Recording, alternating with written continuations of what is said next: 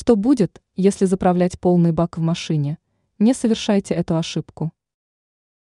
Все водители заправляются на заправках, если не считать владельцев электрокаров. По этой причине автолюбителям необходимо знать о том, стоит ли заливать полный бак машины. Безусловно, просто налить бензин до максимальной отметки, что даст возможность сэкономить время и топливо на поездке на заправку. Но на бензобаках – установлена специальная вентиляционная система, и если полностью залить бак, функционирование этой системы не будет полноценным. В бак добавляются два клапана, один из которых не дает топливу выливаться в случае, если машина перевернулась после аварии. Второй клапан отвечает за подачу воздуха в бак, чтобы внутри не было пониженного давления.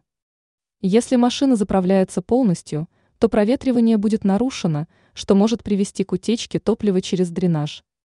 Также не нужно заливать полный бак в жару, так как во время нагревания топливо будет расширяться, что приведет к утечке.